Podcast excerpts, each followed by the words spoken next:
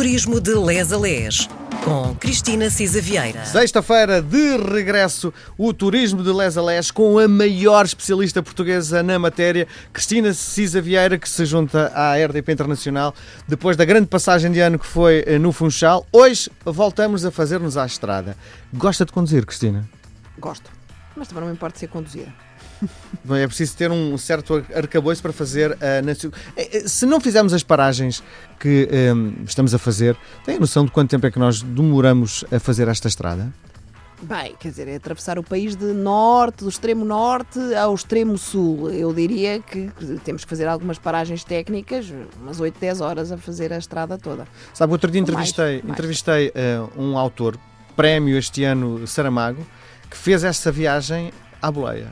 É verdade, e escreveu um livro Escreve- volta disso, espetacular sim, e, que- e sobre as características dos portugueses, não é? Da forma de como somos eh, acolhidos sempre, não é? Onde é que ficámos na última vez? Lembra-se? Com certeza, não é? Uh, eu da última vez, por acaso. Ah, foi aqui pertinho mesmo, em Pedro- pertinho de onde começamos hoje. Foi em Pedrógão, Uhum. uh, no Hotel da Montanha. Até comentámos que Tem poderíamos ter no espaço Hotel para da levar Montanha. cão. Sim, senhora. Exatamente, O meu cão tem- lá- já lá esteve. O primeiro hotel onde ele esteve foi esse, No exatamente. Hotel da Montanha. Bom, e hoje, onde é que me leva? Hoje uh, estamos ainda, portanto, estamos muito, muito no centro mesmo, no centro do país. Se olharmos para o mapa, no distrito de Castelo Branco, começamos na Sertã. Uh, a Sertã, uh, uh, há uma lenda que diz que deve um nome a uma tal senhora de nome Celinda, que para resistir à invasão dos romanos subiu às, lá ao castelo da Sertã e com uma frigideira de azeite a ferver, ia pegando na frigideira e atirando uh, azeite a ferver para cima dos romanos e portanto eles não chegaram lá. Mas isto é a lenda, de facto. A Sertã é uma vila muito Essa antiga. história de uma violência. É, é tremendo, não é? É Sim. tremendo. É o azeite a ferver com uma sertã, com uma frigideira. Ah, mas realmente a sertã já era conhecida no Império Romano, tinha por nome Sartago e depois uma das declinações eh, é que deu o nome de- do topónimo da sertã. Ah, portanto, esta é a nossa última paragem antes de entrarmos no Alentejo. Ah, é uma vila tranquila, ah, tem realmente muito cunho romano. Uh, tem o castelo, tem uma igreja, tem uma ponte romana.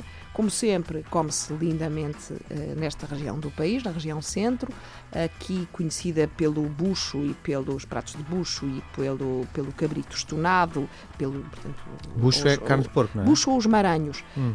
Um, eu, por acaso acho que o bucho é de cabrito. Não é cabra, é carne de cabra.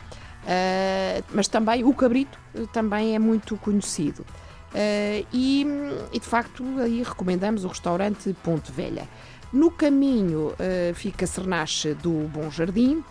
Cernache do Bom Jardim era a terra, e é por isso que é conhecido também, do Dom Nuno Álvares de Pereira, está, a- está a cerca de 7 km da Sertã, uh, que é conhecido, já que comemos o cabrito ou, ou o bucho na Sertã, vamos aqui à sobremesa, uh, que é uh, os, os, chama- os famosos cartuchos, não é? São uns, uns cones feitos à base de farinha de trigo, manteiga, ovos e amêndoa, e tem um recheio também que é base de ovos, açúcar e amêndoa.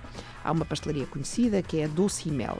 Uh, há um miradouro em Cernaste do Bom Jardim, onde fica uma capela, a Capelinha de Santa Maria uh, Madalena e de São Macário, que tem uma vista espetacular sobre o rio e a, e a vila. Uh, há uma praia fluvial, eu gosto muito de praias fluviais, acho que realmente são uma forma muito interessante de aproveitar o rio, segura, tranquila, então para estar ali a, Estão na moda, não é? a ler um livro. Estão na verão. moda e ah, este, este ano realmente foi, eh, foi, foi de facto eh, eh, uma descoberta muito engraçada. Eu própria a fiz também. E há muitos desportos já fluviais à volta disto, portanto não é só, embora possa ser, é muito tranquilo, tem normalmente árvores sempre muito bem arranjadas eh, estas praias. Neste caso há umas, tem um nome curioso que é Trísio. Pronto. Eh, dali temos uma outra praia também, que é a Praia Fluvial do Penedo Furado. Eh, essa é muito arborizada, tem realmente uma estância fluvial ali eh, procurada, eh, no concelho, é mais procurada de todas no Conselho de Vila de Rei, muito procurada por famílias. Dali, voltando à Estrada Nacional 2, eh, temos ainda em Vila de Rei o Picoto da Melriça, que é na Serra da Melriça. É de facto curioso do Nunca ponto de vista. falar. Eu também não, não tinha ouvido falar, até perceber que era um ponto toponímico importante porque marcava mesmo o centro, centro de Portugal. Se formos lá com uma agulha no Google Maps, é Engraçado. onde lhe aparece o dito picoto da, da, da Mel. Dá para tirar umas fotografias. E é, exatamente, e é o ponto central eh, da Nacional 2 também, é ali este picoto. Ah, depois, hum, portanto, estamos em plena Serra da Lousã, eh, temos uma grande vista sobre a Serra da Estrela, designadamente. Depois que dali seguimos para Abrantes, que é uma cidade já de muita importância, mas parando, portanto, estamos a sair do distrito de Castelo Branco, entramos no distrito de Santarém eh, pelo Sardual Já no Ribatejo. já no Ribatejo, exatamente. Eh, ali no Sardual eh, destacamos os moinhos de Entrevinhas, eh, que são quatro moinhos construídos no século XIX e que tiveram ativos até à segunda parte do século XX, até 1956, e uma área de lazer muito interessante, que é a área de lazer da Lapa, que tem eh, grandes eh, salgueiros. Uh, também há a Capela de Nossa Senhora da, da Lapa, há um passadiço de madeira sobre a Ribeira da Arecês, ali no Sardual, e chegamos então a Abrantes. Abrantes tem origem celta, é portanto uma, uma vila, uma cidade muito antiga. Uh, e uh, em Abrantes, uh, Abrantes na altura de, Celta era conhecido por Aurantes, porque parecia que havia muito ouro em Abrantes. Hoje, infelizmente, não, não haverá esse ouro assim. Se tivesse que escolher a marca de Abrantes, o que é que eh, eh, distingue Abrantes do resto do país? O que é que diria? Eh, Eu diria que tem, uh, uh, faz parte da linha de defesa do Tejo, é uma cidade realmente muito antiga, foi conquistada por Dom Afonso Henriques e, portanto, o Castelo de Abrantes é também uma referência interessante e, neste momento, depois de obras, está, está em, em bom estado de conservação. É importante dizer também que Abrantes teve, além desta de fazer parte realmente das linhas de defesa do, do Tejo, eh, também foi conquistada por Junot, portanto, na altura das invasões francesas no início do século XIX, em 1807, e, portanto, tem eh, várias presença militar, mas também de, de várias.